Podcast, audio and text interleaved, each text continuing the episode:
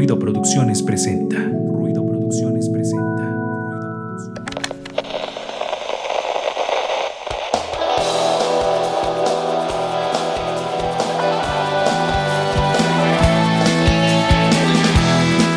Esto es Ruido de Fondo, un espacio para compartir, difundir y crear contenido cultural independiente.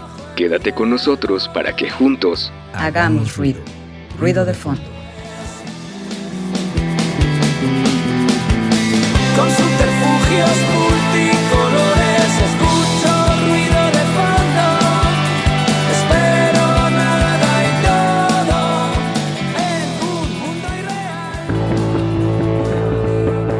Hola, ¿qué tal? Saludamos a todos los amigos que nos están escuchando a través de la frecuencia universitaria Radio WAP 96.9 de FM.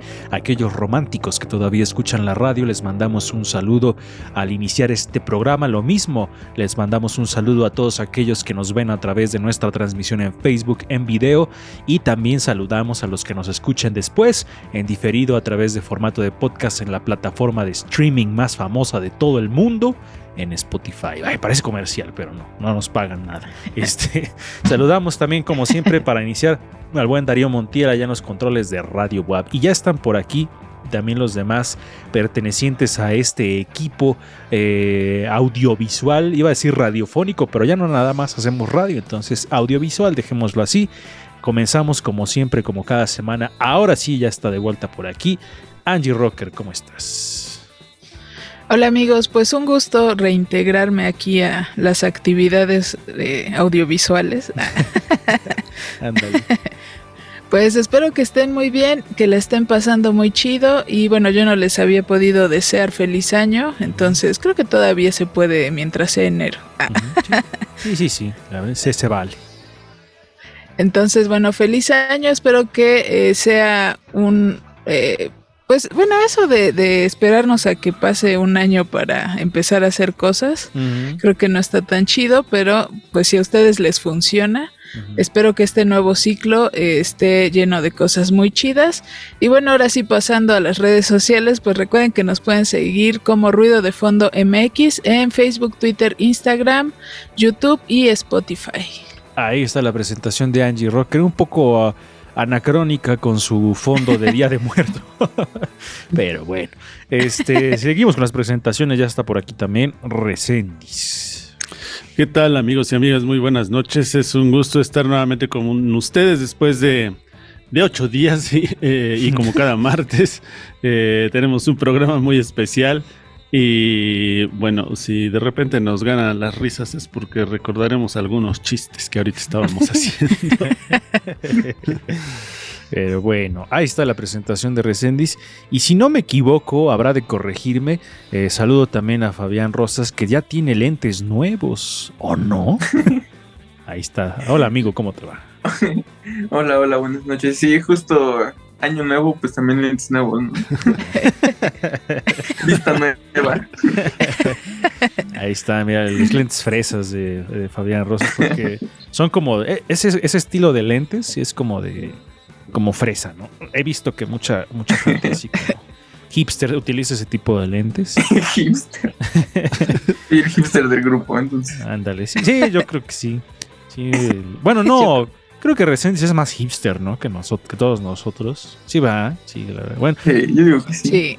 ahora que lo conozcas en unas semanas más, nos darás la razón. Pero bueno, vamos a iniciar este programa como siempre lo hacemos con la memoria histórico-sonora de nuestro espacio. Esta cápsula llamada La Retrospectiva, hoy dedicada a un grande de la canción que pues marcó la, muchas generaciones con sus, con sus rolas. Así que vamos a descubrir de quién se trata la cápsula esta semana aquí en Ruido de Fondo. El pasado. El pasado. Suena en retrospectiva.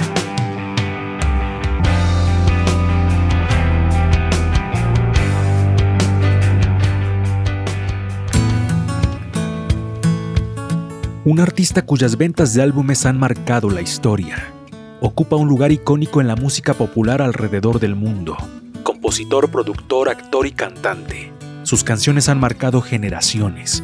La conexión que logra con su público es increíble. Es increíble. Neil Diamond.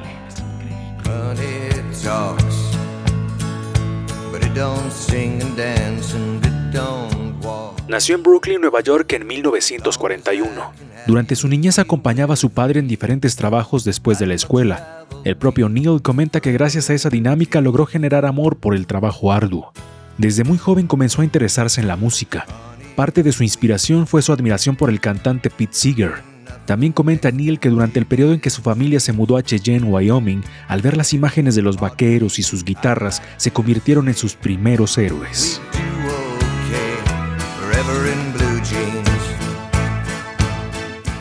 Los primeros años en la carrera de Neil fueron complicados.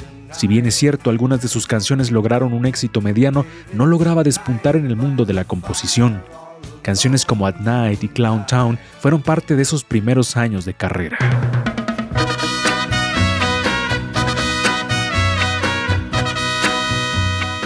Posteriormente las canciones de Diamond comenzaron a tener éxito en voz de otros artistas.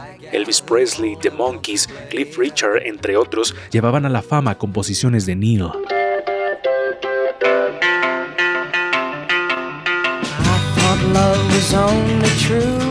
Su primer éxito en solitario fue con la canción Solitary Man, seguido de las también famosas Cherry Cherry y Kentucky Woman.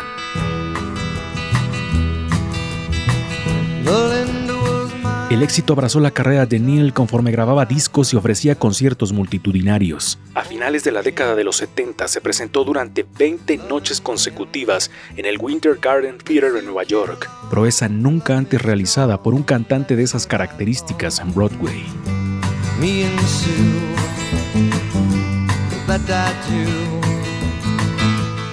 Después de esas presentaciones se tomó varios años de descanso para recuperar su vida privada y dedicarse a su hijo pequeño. Después de cuatro años regresaría a los escenarios para continuar con su exitosa carrera.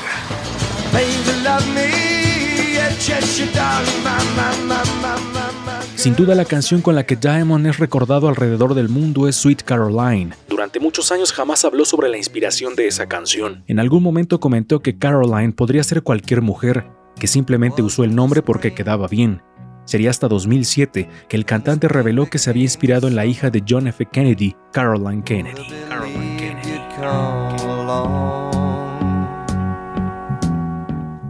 La carrera de Neil Diamond es sumamente prolífica. Con más de dos decenas de discos grabados, el legado de Neil cimbró a todo el mundo. Desde los miles de fans hasta las voces más emblemáticas de la historia han cantado a Diamond. Sin duda, una figura imprescindible en la música.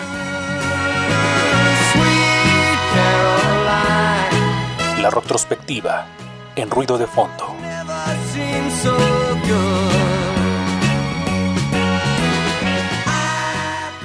Ahí estábamos escuchando la cápsula retrospectiva hoy dedicada, como ya ustedes lo vieron y lo escucharon, al señor Neil Diamond, que muchos de ustedes seguramente lo conocerán por esta canción que se menciona al final de la cápsula, Sweet Caroline, pero que tiene muchísimos otros éxitos que por ahí también nos estaba diciendo Resendiz que algunas canciones que no pensábamos que eran de él, sí son de él, o como comentaba también con el buen Fabián Rosas, esta canción de Solitary Man, que también se menciona en la cápsula y que yo la conocía con eh, Johnny Cash. De hecho, me gusta más con Johnny Cash, pero no sabía que era de Neil Diamond. Entonces, ahí está recién dice este artista también emblemático.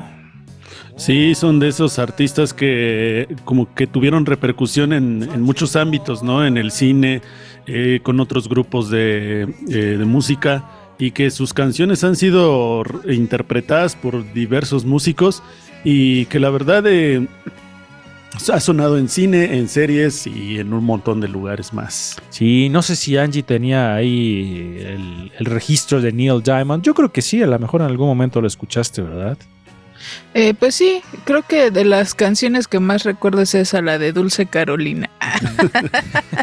la tenía que decir en español. Bueno, es que era usual, Porque así decían, justa, sí, justamente lo que dice Angie, antes nuestros papás, mamás solían llamarle a las canciones tal cual, eh, como se titula, o bueno, la traducción a veces bien, a veces no tan bien, pero en español, eso me gustaba, fíjense, ¿no? Uh -huh. eh, Orgullosa María, ¿no? De los Creedence. Uh -huh. Y este, así, así lo decían. Sí, no sé por qué se tenía esa costumbre, digo, pues, estaba bien, creo que se... Eh, sí. Muchas veces ocupamos ya palabras que son en inglés y digo, como por aquí las ocupamos en inglés y hay una traducción y no es por desdeñar el idioma inglés, sino porque digo, pues si hay manera de decirlo en español, ¿para qué hablamos con tantas eh, palabras de otro idioma?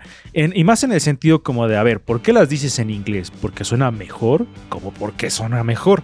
O sea, eso, a eso me refiero. Digo, porque pues sí, a lo mejor no hay traducción como tal, pues sí puede ser, pero bueno, eso ya es otro tema. El tema de este programa va a ser el transporte público, porque ha como dado problemas el transporte más allá en la Ciudad de México, pero bueno, en todos lados está horrible, la verdad, el transporte público. No sé a dónde se van los impuestos y justamente las películas que nos trae Fabián en la sección de cine que ahorita vamos para allá, pues abordan un poco eh, ese tema. Así que vamos con la sección de ruido, cámara, acción y regresamos. Vamos con la cortinilla de unos segundos y volvemos.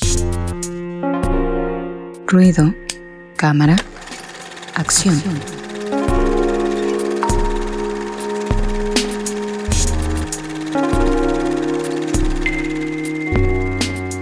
Ya estamos aquí en la sección de cine, ruido, cámara, acción con Fabián Rosas. Hoy nos trae dos propuestas interesantes como siempre, pero antes decirles públicamente que vamos a hacer una apuesta porque vamos a apostar quién se va... Bueno, Fabián dice que Guillermo del Toro no se va a llevar película animada con Pinocchio. Yo digo que sí se la va a llevar porque ¿contra quién compite, amigo?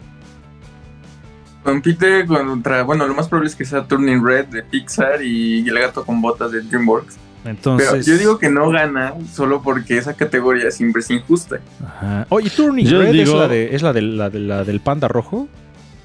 Sí. Ah, Sí. se la va a llevar Pinocchio. Estoy seguro. Y sabes también por qué, porque es un clásico. No pueden desdeñar tan fácilmente a un clásico y además, o sea, se, ha re- se reversionó, eh, se- es como la nostalgia y es como que finalmente yo creo que sí le conviene a la academia eh, tener un premio así. Sí, yo también digo eso. Entonces, todavía no decidimos qué apostamos, pero bueno, no le quitemos más minutos a su sección de Fabián Rosas. Adelante, amigo, ¿qué nos traes para esta semana? Sí, justo teniendo que ver un poco con el tema, traje dos películas que tienen que ver un poco con el transporte, como que lo usan de excusa más que nada para contar lo que quieren. La primera es la película española este, Los amantes pasajeros de Almodóvar.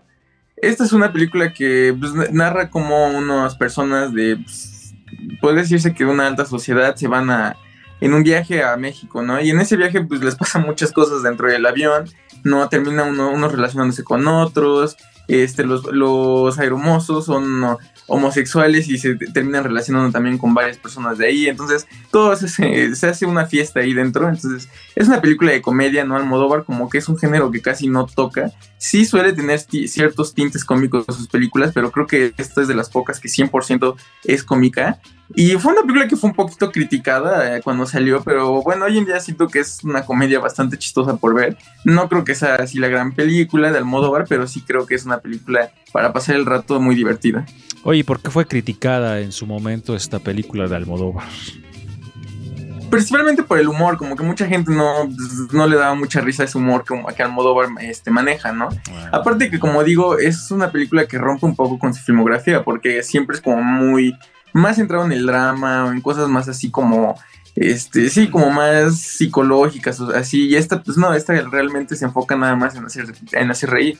Oye, qué difícil para un director de pronto incursionar en un género al cual no está acostumbrado, ¿no? Al que tiene también eh, su audiencia no está acostumbrada. Entonces, sí es un arriesgarse y yo creo que se, debe, se valora, ¿no? Cuando los directores hacen eso y un poco haciendo la, la, comparación con la música Angie Rocker, cuando una banda se avienta a experimentar con otro tipo de sonido, ¿no? Ya tienes a una audiencia cautiva y dices, a ver, pues le voy a experimentar. Y regularmente eso pasa con las bandas que van iniciando, ¿no? Como que se dan estos permisos de, de manera más frecuente de experimentar con otro tipo de sono, sonoridades. Y en la, en la, cuestión del cine, pues también pasa, en este caso lo vemos eh, tal cual, ¿no? Y, a lo mejor no fue bien recibida. No sé si eh, como película de comedia sea buena o se quedó también en la medianía, ahorita que nos diga Fabián, pero eh, te digo Angie, siempre el incursionar en otro género, en cualquier arte, es una, es un, una apuesta grande. Eh, sí, es una apuesta grande, pero también como dices, eh, creo que ponerte esos retos como creador, pues está interesante porque de repente te puedes como que volver muy reiterativo uh -huh. o muy cíclico. Uh -huh. Entonces creo que tomar esos riesgos, creo que está, está interesante. Y digo, independientemente de que a lo mejor no sea como lo mejor de tu trabajo, pues también creo que aprendes cosas de ahí, ¿no? Entonces, eh, es, es, una buena idea eso de, de, de, de, salir de esas zonas de confort que luego nos creamos a nosotros mismos. Sí, la verdad es que siempre es un ejercicio interesante para nuestra actividad creativa salirse de esas zonas de confort. Y entonces, Fabián, como película de comedia, o sea, ni siquiera como película de comedia es tan buena, o sí es una buena película de comedia, pero fue criticada por la audiencia de Almodóvar que no le gusta la comedia. pues eh, es que a mí en lo personal sí me gusta y sí, o sea, la verdad sí me divierto viéndola, uh -huh. pero creo que es un poco también, si te gusta ese humor que, que Almodóvar maneja en sus películas, creo que puede gustarte, y si no, entonces creo que sí es una película que, con la que puedes chocar, porque hasta ideológicamente hablando también la película, pues obviamente rompe con muchos estereotipos, ¿no? Entonces eso quizás también puede llegar a molestar o cosas por el estilo, ¿no? Que Almodóvar de por sí siempre es como muy, este, rompe mucho con este tipo de cosas. Ahora, Resendiz, el humor también es una cuestión difícil, ¿no? Porque eh, quizá eh, eh, lloramos en, las distintas nacionalidades que hay en este mundo, lloramos a lo mejor por cosas muy similares, sufrimos, nos estresamos y cuestiones así, pero reírnos, reírnos es una cuestión que, que cada cada latitud hace de manera diferente, nos reímos de cosas distintas, entonces también la comedia gringa a mí se me hace muy simple. Por, por ejemplo, las películas que, que, me chocan de comedia son donde sale Adam Sandler. a mí no me gusta esa comedia, o sea, no, no la encuentro graciosa para nada. Este, pero, pero te, te digo, o sea, eh, nos reímos de cosas diferentes en los distintos países recién. Sí, además comedia prefabricada, ¿no? ¿no? Ya sabes qué chiste va y, y, ya nada más le falta risas y ya este, uh -huh. quedan esos chistes de, eh, típicos gringos. Yo creo que eh, la, la, comedia, ahora que lo, ahora que trae esta película, Fabián, que me parece muy interesante, yo siempre he pedido buenas películas de comedia. Y resulta que sí, o sea, no es algo tan simple y que además volvemos a lo mismo de, de las películas que ha traído últimamente Fabián de la cotidianidad que como de lo cotidiano puedes hacer algo interesante. Y me recordó a algo que, sí, imagínense, y que lo hay, ahorita lo vamos a platicar, de una película de, que, que pase en, en, el transporte de la Ciudad de México, cuando te quedas varado ahí en un semáforo puede pasar mediodía. Uh -huh. Y entonces pueden pasar un montón de cosas también, ¿no? Uh -huh. Entonces es algo similar. Y sí, la risa es, no es algo tan simple. Y Almodóvar, algo que me gusta también es que siempre toca la diversidad. Eh, en todas sus películas casi casi, ¿no? Entonces esto, esto me gusta porque esto sí ha sido una constante de él. Oye Fabián, ¿y la película se desarrolla únicamente en el avión? Sí, ¿verdad? Sí, toda la película. Eh, ajá, o sea, obviamente la grabó casi casi en un set, no nada más así, pero toda la película solamente pasa en el avión. Uh -huh. Y ajá, lo chistoso es que sí hay muchos, bueno, hay un actor mexicano, este, Jaspic, ¿no? Entonces como que sí, multinacionalidades ahí. José María Jaspic, mejor conocido como el Señor de los Cielos en la serie de, Nar de Narcos. un hombre muy atractivo, por cierto. Pero este me recordó también un poco la película esta de Dogville, donde no hay sets, ¿no? O sea, y todo es como pintado en el suelo. Entonces también es difícil eh, hacer una película con, sin, sin, distintas locaciones, ¿no? Sino como que atrapar la vista del, de, de, la persona que está consumiendo la película y no cansarla, también tiene, es, un, es un reto bastante interesante de ver. Entonces ahí está esta propuesta que nos trae hoy eh, Fabián Rosas del señor Almodóvar, un grande del cine. Y ahora vamos con otra que eh, es, también está muy, es muy, muy buena esa película. Tienen que ver, yo, es un clásico, yo creo que del cine. Y este, seguramente la recordarán por aquella famosa escena de You Talking to Me. You Talking to Me. es muy buena esa escena, pero adelante, amigo. Sí, esta película eh, pues sí es un clásico ya del cine, uh -huh. este, dirigida por Martin Scorsese, Taxi Driver. Uh -huh. eh, bueno, esta película pues, nos cuenta la historia sobre un veterano de la guerra de Vietnam que vive en Nueva York. Se, se, dedica a ser un conductor de taxi y pues se va dando cuenta, ¿no? De, de ahora sí que la violencia y cómo Nueva York está como decayendo, ¿no? Entonces él quiere hacer algo al respecto, pero pues obviamente tiene ideas un poco radicales y entonces poco a poco va a ir perdiendo un poco la cordura para, para lograr su, sus cometidos, ¿no? E intentar ayudar a una chica que sufre de prostitución en, en Nueva York, ¿no? Interpretada por Jodie Foster. Es un clásico, Robert De Niro, yo creo que no sé si es su papel más emblemático, pero sí es de los que más lo recordamos, principalmente por la escena del espejo, Ujú. ¿no? Es una actuación bastante buena. Y aparte de todo, tiene una música que fue muy recordada, ¿no? Su soundtrack es muy, muy aclamado hoy en día. Y pues obviamente la dirección de Scorsese creo que sin palabras, ¿no? Sí, la verdad es que se convirtió en un clásico del cine. Una jovencísima Judy Foster, veía, recordaba el tráiler. Y después la conociéramos eh, también en uno de sus papeles que se hizo pues muy famoso, en, como la detective Clarice en El silencio de los inocentes, pero la vi y, y se me hizo como algo muy impresionante verla tan, tan joven, pero definitivamente Angie, la interpretación que hace ahí este Robert De Niro, marcó una, una yo creo que una, una, dejó una huella muy grande en su carrera, Angie Rocker. Eh, y aparte, como dicen, no hacer un personaje icónico con todo lo que involucra, pues crear toda la historia personal detrás de, pues del personaje que estás interpretando. Digo, no soy actriz, pero creo que esa es como de la parte más complicada, ¿no? Que sí sea algo creíble y que las personas pues se les olvide que tú eres un actor, ¿no? que lo que están viendo. Entonces, eso está bien interesante y creo que Robert De Niro, pues sí, hace, eh, digo, lo hemos visto como en varios papeles y creo que eh, también se nota como la diferencia, ¿no? En cada uno. No es como de esos actores que parece que siempre son los mismos, haciendo el mismo papel. Sí, como Chris Evans, donde que siempre actúa como Chris Evans en todas sus películas. Ándale. sí. Pero bueno, también, y un poco re- retomando lo que comentaba hace ratito Resendiz de la cotidianidad, eh, retomar el personaje del taxista, ¿no? Que para contar toda una historia y que, uy, al menos aquí en México, yo creo que en todo el mundo los taxistas son personas que están muy, muy, em- muy imbuidas en la cotidianidad y cada cosa que ven y cada cosa que te platican.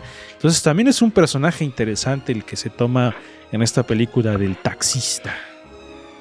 Y fíjense que ahorita me estaba yo acordando de un personaje, igual a lo Mendoza se ha de acordar cuando antes regresábamos de, de Radio WAP, precisamente y anoche nos encontrábamos seguido taxistas que nos contaban historias que eran eh, pues, algunas interesantes, otras graciosas, como el que te acuerdas que más adelante vamos a platicar del que se refería al metro como una persona.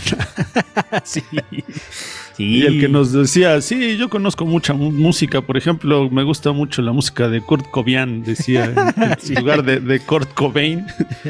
Y este, y bueno, me acuerdo, recientemente también conocí un taxista que según él eh, era como de las Fuerzas Armadas en el tiempo de Carlos Salinas de Gortari.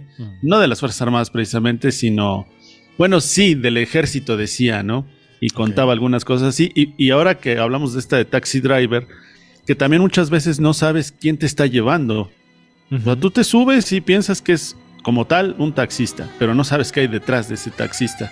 Sí. Entonces, bueno, pues muy relacionado ahí con, con el, el- el transporte, con lo cotidiano, volvemos a decir lo mismo, y pues obviamente aquí el, el papel que hace, yo creo que se volvió icónica la portada de la misma película, ¿no? Sí, y, no, y aparte de retomar el, pues este de, el tema del detrimento social a través de la mirada de un taxista, ¿no? Como se va, él va observando la violencia, la decadencia de la sociedad eh, en ojos de, de una persona en la que muchas veces, como nos lo plantea el tráiler, suele ser invisibilizada, ¿no? Se vuelve como una especie de, de objeto nada más el, el taxista y eh, realmente hay un, es una persona que va ahí, pero que él va observando la cotidianidad. Pero bueno.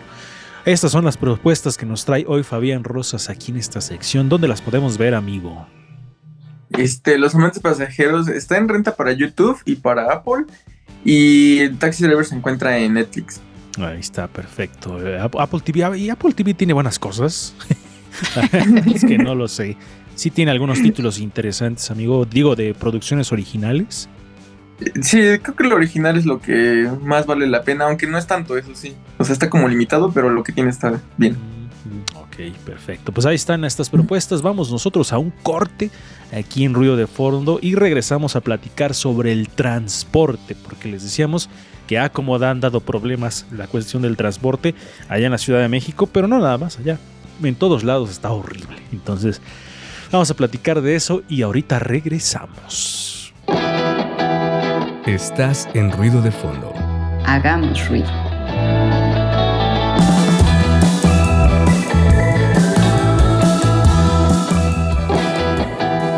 Estás en ruido de fondo. Hagamos ruido.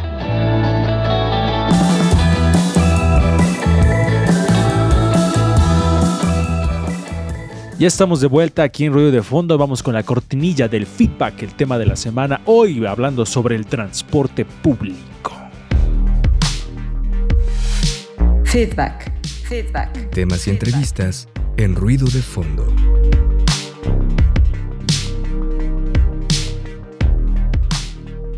Ya regresamos, estamos en el feedback y les deseamos que vamos a estar platicando sobre el transporte público y todo esto inspirados por las terribles cosas que han pasado, que ya parece ser que hace la semana pasada ya se estaba incendiando el metro y luego chocan y ay no, puras cosas horribles y dice uno, ¿a dónde rayos van los impuestos que paga tanta gente?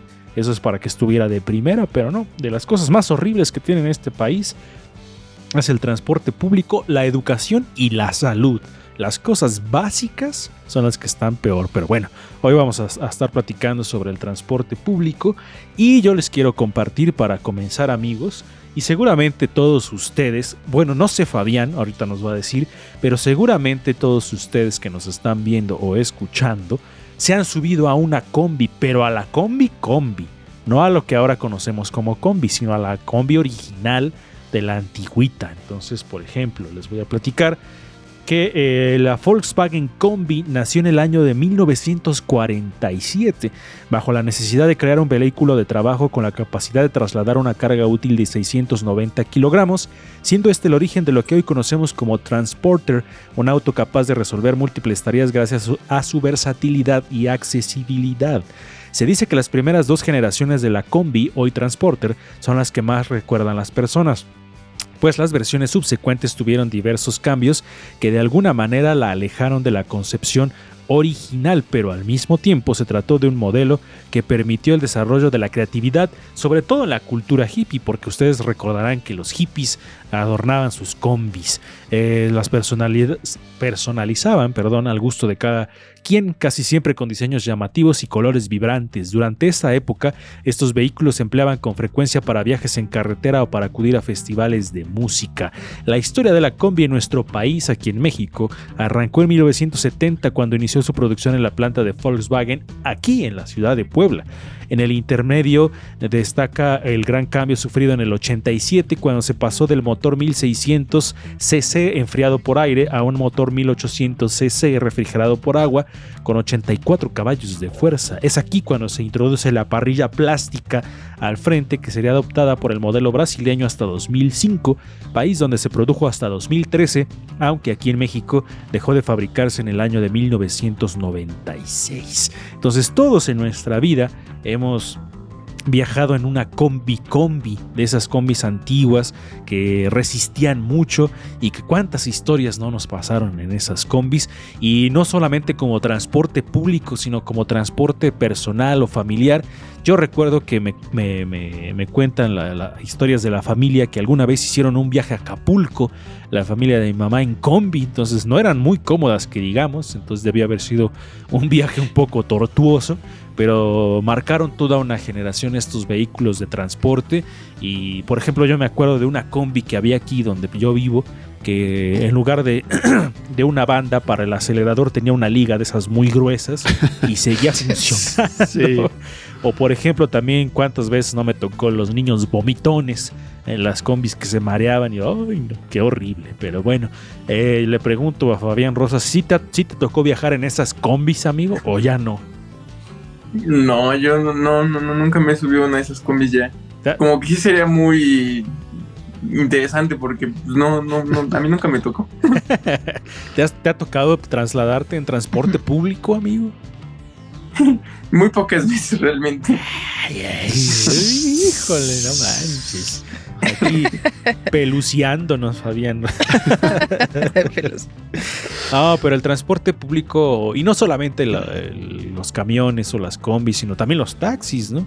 También pertenecen el metro, el metrobús, todo este tipo de, de transportes tienen, se han generado historias y les compartí eso del- de, las combis porque a mí en lo particular es un modelo de auto que me gusta mucho y uno de mis sueños es tener una combi. Y, y yo quiero que mi, porque la combi originalmente su, su puerta Angie Rocker no se abría como las del transporte público. Más bien tenía su manijita y la jalabas y ya se abría. Pero yo cuando tenga mi combi quiero que se abra como las del transporte público, con su palanca de acá. Sí, y que en su, en, en su, en la palanca de velocidades tenga su bola de billar. Entonces también quiero así que tengas. Y aromatizarla con rosita fresita, como no, clásico de las O el combis. vainillo cotorro. Esas combis clásicas Angie Rocker. Pues yo, yo tengo una relación. Bueno, no, a mí la verdad las combis no, no me agradan para viajar en transporte público porque en primer lugar subirse enfrente es para mí una odisea porque nunca sé cómo subirme y siempre ando haciendo el ridículo. Sí, como que, como que cruza uno la pierna, como que te tuerces ahí cuando subes. Sí, es una cuestión ahí complicada. Que los choferes la, domi- la dominan muy bien, ¿eh? porque a la primera Ajá. se suben así rápidamente a su asiento ese cubierto con, con un tejido como blanco y negro, como de bolitas, clásico también de las, de las combis. Pero sí es cierto. No, y aparte, había una cuestión, eh, Angie, que. eh, que incluso permeaba el machismo, ¿no? Porque los, luego los, los, los choferes nada más querían subir mujeres al asiento de adelante, pues para irlas ahí observando, y a los hombres no les abrían la puerta, o sea, hasta ponían su seguro y solamente se subían las mujeres, y pues sí se sentían, yo creo, ahí medio, medio incómodas, ¿no? Sí, porque luego hasta suben de a dos, ¿no? Entonces quedas ahí pegadita del, del chofer. Sí, es muy sí. incómodo. Sí. Y aparte, eh, eh, digo, a mí también me tocó eso de bajar y pum, darte bien denso con... sí, sí he sido de esas personas. Sí, no manches, que por la vergüenza como que ni sientes el dolor y... Ajá, ya hasta después ya quedas como un poco menso, pero Sí, y es que hay un este. Miren, nos, no- nos está peluceando Nina también. Para los que nada más nos escuchan otra vez, la gata de Resendis presente en la transmisión. Pero sí, yo creo que también Resendis ha de acordar de todas esas personas que, y nos incluimos todos, yo creo que nos pegamos en la orilla de la combi cuando bajamos. sí. Y que es, una, es un sentimiento como de cuando pasa eso, todos. "Oh", porque se oye feo, se ve feo y se siente feo. Pues sí, la verdad es que el transporte público en Puebla, en México, estamos hablando, estamos transmitiendo desde Puebla, ha eh, dibujado diferentes escenarios muy interesantes, todos ellos tristes, ¿no? También de pobreza. Y lo que decían, ¿no? Eh, me acordé ahorita también, seguramente ustedes lo vieron en algún momento, Fabián no, porque pues es- él no conoce el transporte público. Pero ¿se, se acuerdan que cuando las combis ya no tenían vidrio ponían su nylon, ¿no? No sé si... Que luego lo tenías que ir deteniendo cuando llovía. No se sí, metía el horrible. agua. Entonces era otra de las cosas que pasaba en las combis. Y ahorita le voy a decir a, a Lalo Mendoza, se va a acordar, le va a dar risa seguramente. Y Angie, no sé si viste alguna vez, Fabián, imagínatelo. Y es que te acuerdas que había acá un, un chofer que era el Fresita. Ah, Y cuando sí. se subía, Muy o sea, era muy, pequeño. peque- muy, pe- muy pequeño. Y cuando se subía a la combi, ponía su suéter en bulto para que se sentara y le llegara a los pedales. O sea, eso es de verdad, hacía. Sí, sí, cierto. Era como Sí, un umpalumpa. Este, para los que conocen la película de Charlie y la fábrica de chocolates. Pero sí, eh, bueno, los choferes también era otra cuestión ahí interesante. Sí. ¿Cuántos personajes no nos topamos en, los, en el transporte colectivo? Pero digo, para incluir a, a Fabián también en, en- en este, en este tema, supongo que alguna vez te has subido al metro, amigo. ¿Te recuerdas la primera vez que te subiste al metro? Sí, una vez, bueno, el metro de la Ciudad de México, ¿no? Sí, sí, sí, sí, pues, bueno, sí, sí, sí, porque hay en Monterrey y hay en el DF. en Londres. No, bueno. Fabián, no sé si en Londres, como dicen, a lo mejor. No, en la Ciudad de México sí. Bueno, una vez fui de visita y sí recuerdo haber ido. Ujú. Es, eso es poco estresante, ¿no? Porque todos te están empujando, todos están. O sea, tienes que agandallarte ahí porque si no, no entras o no sales. Sí, no, y ya, bueno, últimamente está horrible ya, nos platicaba mi hermana que, está invivible la situación en el metro, y digo, ya lo vimos en las noticias, pero por ejemplo nos lo romantizó un poco Chava Flores, ¿no? Con su canción del metro, eh, que era muy grande, muy limpio en esos momentos, y, que es un transporte efectivo, realmente el metro, pero pues, como no se le da el servicio que debe ser, pues no, no rinde lo que tiene que rendir en una población tan grande. Pero recuerdas un poco algunos detalles, amigo, de esa sensación que tuviste la primera vez que te subiste al metro, porque es, o sea, sí es toda una experiencia como foráneo llegar al DF y es un transporte que nunca has visto en tu vida. O sea, al menos como poblano, pues está uno acostumbrado a las combis, a los camiones, pero el metro es una cuestión diferente. ¿Te acuerdas de las sensaciones que tuviste la primera vez que llegaste al metro? Sí, o sea, bueno, para empezar eso, ¿no? Que es como tienes que estar empujando. Y la otra es la velocidad, ¿no? Bueno, ya cuando estás adentro, pues sí, o sea, como que si no te esperas, no tienes que sujetarte bien porque si no te puedes caer, ¿no? Sí. Entonces, sí es algo que, como dices, no estamos acostumbrados, ¿no? A la hora de que arranca, como que sí arranca más rápido de lo que crees. sí, o, también dependiendo de la estación del metro que vayas, Angie, por ejemplo, Pantitlán, ahora cerrada.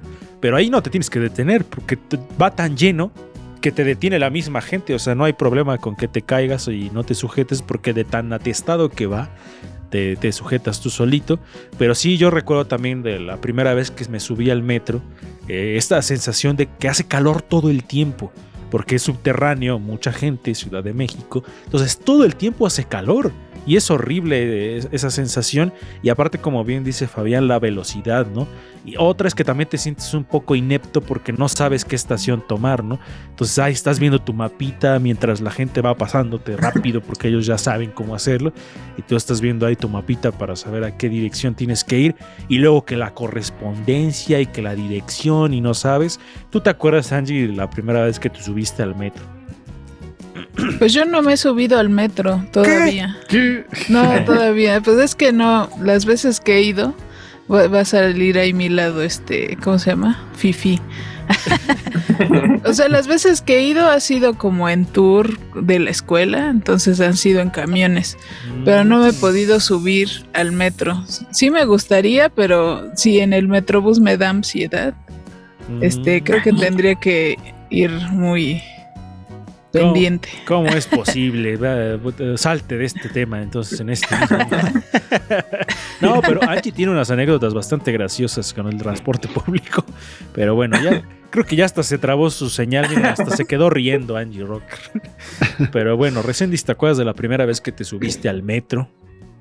Sí, porque, bueno, fui hace muchos años, cuando era niño, estoy hablando, fue la primera vez que, que me subí al metro, me llevaban mis papás y, y, fue como muy curioso porque eran de los eh, vagones anteriores, ¿no? Que eran como verdecitos, me parece. Todavía son y no, algunos, ya cambiaron algunos, pero eh, eran vagones todavía un poco diferentes a los que tenemos hoy.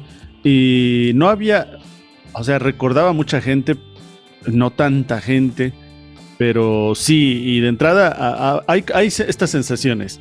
Para empezar, cuando llegas a, la, al Distrito Federal y vas a tomar, ah, bueno, antes al Distrito Federal, ahora a la Ciudad de México, yo, era, yo fui cuando era el Distrito Federal, mm. entonces te metías al... Y ya de, de, entrar a un túnel ya es extraño. Uh -huh. O sea, vas a entrar a un túnel, es un subterráneo, y luego estás ahí, diciendo, eh, esperas, ¿no? Como niño yo decía, ¿de dónde va a salir el metro?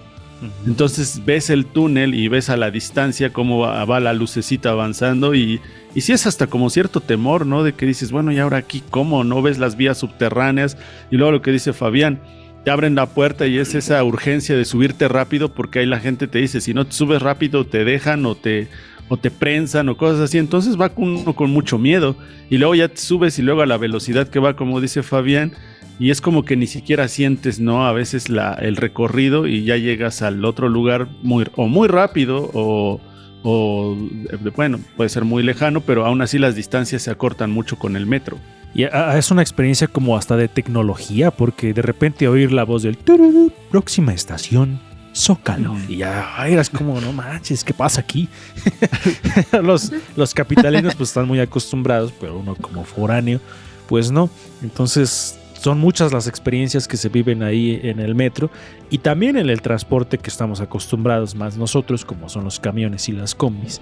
Y esto me recuerda a, que a mí me gustaban mucho esas escenas que se di- dibujaban un poco hasta cinematográficamente de esos días de entre abril, mayo, junio, que hay muchas lluvias. Entonces cuando te subes al inicio de donde empiezan a salir los camiones y vas solo, el día está nublado, te subes, eres el primero en el camión, solamente tú y el chofer, y va, te pones tu música y ves la lluvia que va cayendo sobre los cristales mugrosos del camión. Es una sensación muy cinematográfica, es una escena muy, muy interesante la que se genera ahí, porque a- hasta generas también un, un diálogo contigo mismo, te vas inventando a veces las historias de los pasajeros que vas viendo.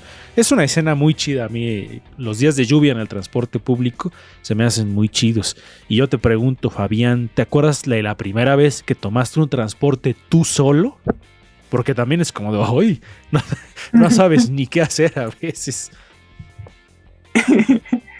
La verdad es que creo que no, no recuerdo eso.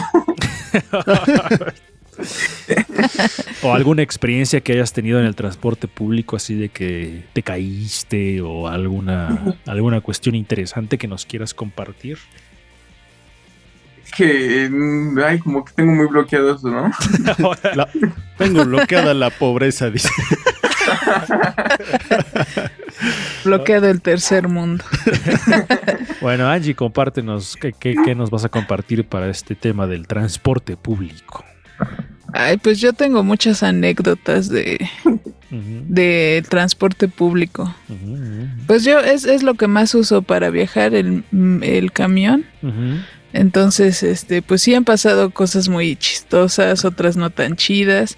Eh, por ejemplo, a mí me ha tocado que apenas no tiene mucho que fuimos a grabar ahí a TV WAP y de regreso el chofer se paró, así, de repente paró y dije, ¿ahora qué?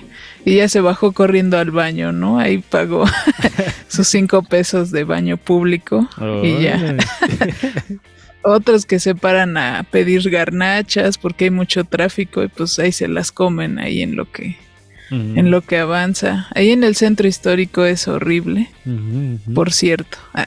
Sí, está horrible. También esta cuestión de, por ejemplo, hay una cuestión muy interesante que me llama la atención de cómo es que les da cierta jerarquía, cierto poder sobre los, eh, sobre los usuarios, los ayudantes de los choferes, ¿no? Los llamados y conocidos chícharos, que van ahí sentados en el bote de pintura que lleva junto el asiento del chofer y son como, como que se sienten tocados por los dioses de pronto los chícharos, ¿no? Como son los que acomodan a la gente, los que van cobrando, que por cierto, hay algunos camiones que ya es como un lujo en el que vas subiendo y te dicen, pásale, pásale rápido, luego le cobramos. y ya que los acomodan, ya pasan hasta tu lugar a cobrarte y te dan cambio y todo. Entonces eso ya es como hasta cierta manera un lujo en cierto transporte público, porque en, en los otros pues no llevan chicharo, ya tú le pagas al, al chofer, pero también tienen como una... Y luego van colgados ahí en el estribo del camión, como sorteando a la muerte. Entonces me ha le- tocado. son como, como que están envalentonados los chícharos, los ayudantes de los choferes. Y es una posición de poder interesante porque eres vulnerable cuando subes al transporte público. Estás a merced, una, del chícharo, que es el ayudante, del chofer y de los asaltantes. Entonces, si no te pones las pilas, tienes que ser, este, eres víctima de alguna cuestión recendis en el transporte público. Sí, totalmente. Aquí quiero hablar de tres cosas muy rápido. El transporte público que puede dividirse en, dos, en, en la ciudad de Puebla, al menos estamos platicando de acá. Uno es el transporte que va de los pueblos o de los municipios más alejados hacia la ciudad y el otro meramente citadino. Ustedes han de recordar, el público probablemente lo recuerde, que anteriormente había unos eh, autobuses que se les conocía como los guajoloteros. Así les decíamos los guajoloteros y eran estas rutas como que hoy todavía existen uno que otro autobús ya no ya no tan guajolotero como antes, como el cremadero en sus inicios, ¿no? Eh, donde tú te subías al cremadero y todo vibraba. Cristales, ventanas, era como que se iba deshaciendo el micro. Llevaba hoyos en la parte de abajo del en el piso y tú podías ver bien la carretera Sí. cómo iba Sí, no el tubo, ¿no? Ahí del el eje este que va dando de vueltas. Tú podías verlo de verdad. Otra de las cosas, de las características era que ya no había cristales, les ponían bolsas de plástico. Otra era que ya no, te, no funcionaba el timbre, entonces le ponían el mecatito. ¿no? El mecate para jalarlo. Y si no funcionaba el mecate, le tenías que golpear la puerta atrás de que ibas a bajar o gritar, ¿no? Entonces, si tu voz no alcanzaba, pues iba pasando de voz en voz, bajan, bajan, bajan, hasta que el chofer escuchaba y entonces ya te bajabas. Y era esta cuestión de, o cuando iba sujeto del tubo, y el tubo ya iba como bailando porque ya se había desoldado, entonces vas ahí como maniobrando. Y lo, y lo que sí es cierto es que eh, y de esto a lo mejor se van a sorprender, como siempre, o se van a reír. Me tocó subirme al tren como transporte público Oh, cuando iba de. Cuando nos del- llevaba la leva en la revolución. al menos yo lo tomé el- de una estación que estaba ahí cerca de Momoxpan, ¿no? Más, más para allá, eh, una estación que había ahí, y rumbo a Cholula. Y la gente que se, que se subía al tren y que funcionaba como transporte público, pues eh, en efecto llevaba también sus guajolotes, gallinas, ¿no? Este, tinas, ahí animales, ¿no? Y, y frutas y verduras que se iban al mercado de Cholula. También me tocó eso. Entonces, híjole, el transporte público que desde el tren, ahora el que tenemos de- del que es meramente citadino y el que va de los pueblos hacia, hacia la ciudad, también, híjole, nos deja tantas cosas que ahí cierro este comentario. Lalo Mendoza de acordar, Angie también a lo mejor le tocó. Bueno, Angie no tanto porque ella sí es citadina. Pero Lalo Mendoza, cuando salías de tu casa y estaba lloviendo, te, te metías a los charcos o a lodazal y te subías así a la combi, todo estaba lleno de, de tierra, ¿no? Y llegabas a la ciudad todo empuercado, ¿no? Hay todo lleno de tierra. Que la verdad prefería meterme al agua sucia del pueblo que de la ciudad. Sí, claro. Definitivamente. Sí. Pero este, le iba a comentar a, a Fabián, escenas en el transporte público, en el cine, por ejemplo, me viene mucho a la, a- a la mente Chicuarotes, ¿no? Que es esta película que hace no mucho nos comentabas y que tiene escenas eh, muy emotivas y espe- especiales de la película que se viven en un camión, ¿no? En estos camiones verdes de la Ciudad de México. Pero algunas otras películas que te acuerdes, Fabián, que tengan que ver con el transporte público o escenas así también en el camión o algo así.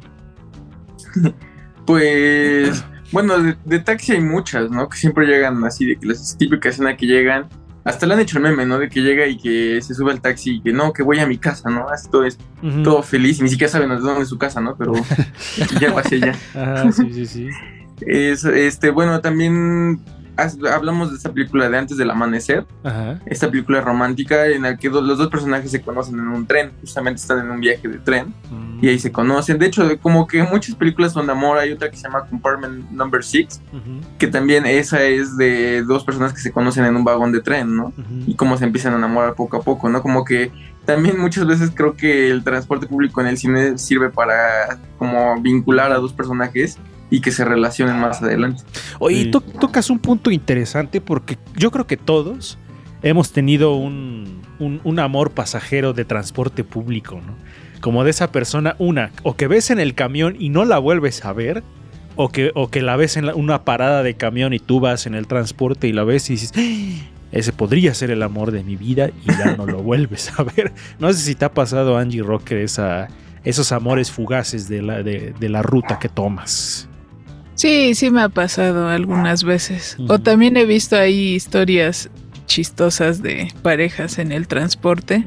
Unos iban escuchando a los tepichines. Creo que Fabián es muy joven para saber quiénes son los tepichines. No, creo que eh, además de joven eh, necesitas un poco de, de- de tener clase para no saber quiénes son los tepichines. Eso unido a, la- a ese comentario unido a las frases del- de los micros que luego van pegadas en el frente o atrás. Ah, Por sí, ejemplo, el todas mías. Pero ese es más de, transporte el- de carga. Más No, que de pero también tiene, por ejemplo, también tiene ahí Dios ante todo. O sea, ese es un clásico también del, del micro. Y también el del micro que lleva ahí sus San Judas o llevan su Virgen de Guadalupe. su zapatito. o el zapatito sa- su zapatito colgando ahí en el, en el que sí les dije que me tocó una vez que un taxista eh, llevaba todo tapizado de Mickey Mouse, puros Mickey Mouses, así, pero lleno todo y decía que los coleccionaba. Uy, qué gustos. Adelante, Angie. No, a mí me tocó ver que en un camión el chofer traía colgado un boleto de un concierto de Metallica. no, ta- ta- Estaba acabo de- chido. me acabo de acordar de esas horribles experiencias que tienes y que es muy incómodo cuando alguien se duerme en tu hombro. Así que va por los asientos que son de dos personas y se duerme. Y es, ay, ¿qué hago? ya me voy a bajar. ¿Cómo le digo que se despierte a este pasajero? O- Eh, ahora que dices, ajá, o quedarte tú dormido y sentir que te vas a. Una vez me pasó que iba. Me quedé dormido y iba en un asiento, en una combi precisamente. Iba a dar la iba a dar una curva yo y mi papá adelante. "Ah, la madre, ya me la iba a dar en la, en la torre, pero bueno. Adelante, Reséndiz, en el minuto que nos eh, queda.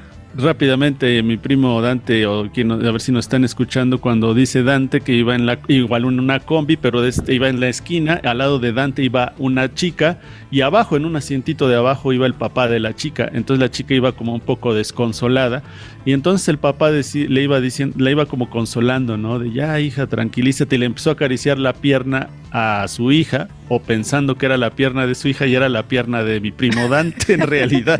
O sea, son de esas cosas que te suceden en un transporte que es tan pequeño y bueno, te llevan a este tipo de situaciones vergonzosas o embarazosas.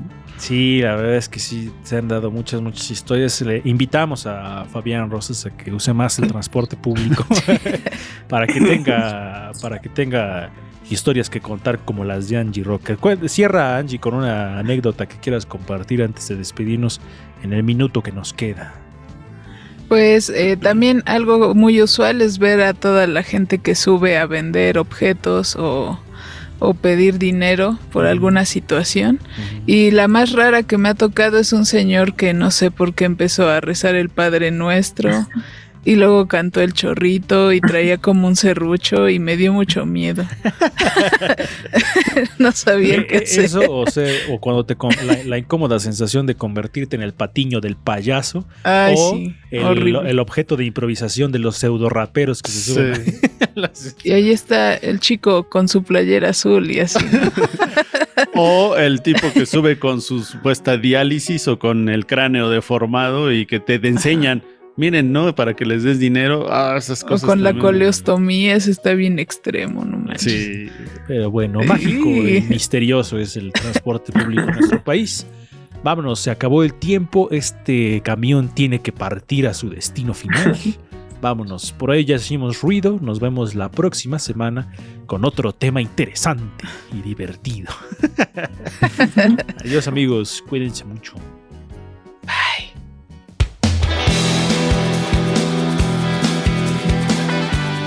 Por hoy ya hicimos ruido, ya hicimos ruido, ya hicimos ruido. Escúchanos en la siguiente emisión de Ruido de Fondo. Síguenos en todas nuestras redes sociales. Nos encuentras en Facebook, Twitter, Instagram, YouTube y Spotify como Ruido de Fondo MX. Ruido de fondo. No tocó